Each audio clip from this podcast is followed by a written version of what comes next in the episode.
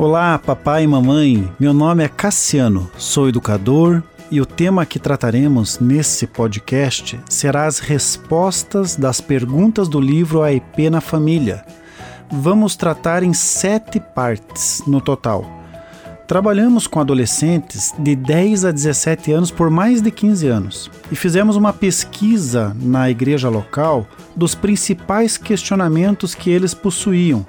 Porém, eles não queriam perguntar abertamente, nem para os seus pais e nem para os líderes. Então nós desafiamos eles a perguntarem escrevendo e colocando as perguntas numa caixinha de perguntas e respostas, sem que ninguém soubesse quem estava perguntando. Tivemos muitas perguntas, então fizemos uma seleção daquelas que achamos mais importantes para colocar no livro. Porém, as respostas daremos por aqui. Então, venha comigo no canal Gente Grande Dica para compreender um pouquinho da mente do seu filho. Ouça os podcasts 188 a 191 que já está na nossa plataforma, que vai trazer mais lucidez a respeito desse assunto. Vamos responder as 41 perguntas em sete episódios para atender aqueles que estão fazendo o curso de educação de filhos na plataforma da ICEP, aqueles que adquiriram o livro e o público em geral que já está inscrito nos nossos canais.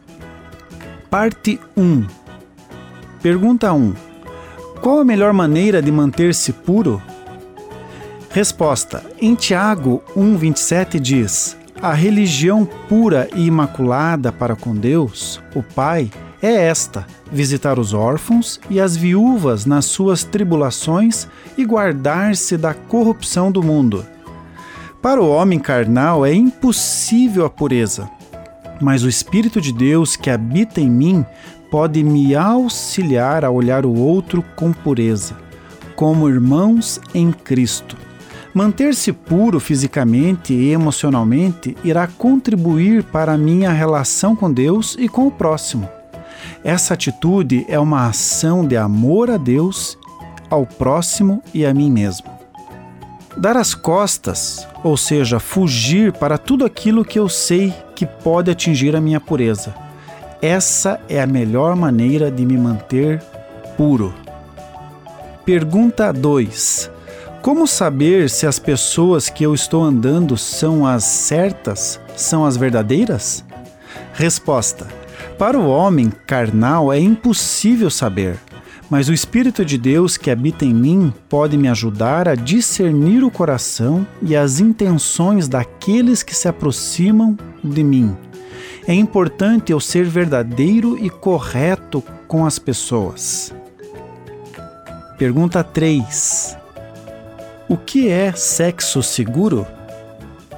Deus separou um único lugar para o homem e para a mulher terem segurança numa relação conjugal, que chama-se casamento. Fora desse ambiente só há insegurança quanto à gravidez indesejada, quanto à possibilidade de infecções sexualmente transmissíveis e quanto a problemas emocionais. Pergunta 4. Por que as drogas são erradas? As drogas foram criadas para destruir o homem e algumas pessoas lucram com isso. Deus criou o homem para construir. As drogas irão impedir o homem de ser útil, de construir e ainda acabarão sendo um transtorno para aqueles que vivem ao seu redor. Pergunta 5. Por que o mundo faz a nossa cabeça? Essa linguagem é evangeliquez. A igreja fala dessa forma de maneira pejorativa. Precisamos viver no mundo e pedir para Deus nos ajudar a fazer as escolhas de vida e não de morte. Se você estiver com os ouvidos e os olhos bem abertos para ouvir os mais velhos e ver os erros dos mais novos, conseguirá exercer domínio no mundo e não ser dominado por ele. Pergunta 6. As pessoas têm um limite. Por que muitos querem ir além desse limite? O limite protege o homem. É sábio conhecer os seus limites. pois ir além certamente será prejudicial.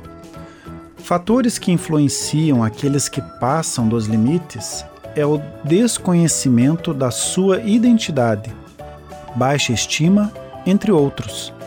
No Jardim do Éden havia um limite e a curiosidade de saber como seria depois do limite trouxe consequências a toda a humanidade.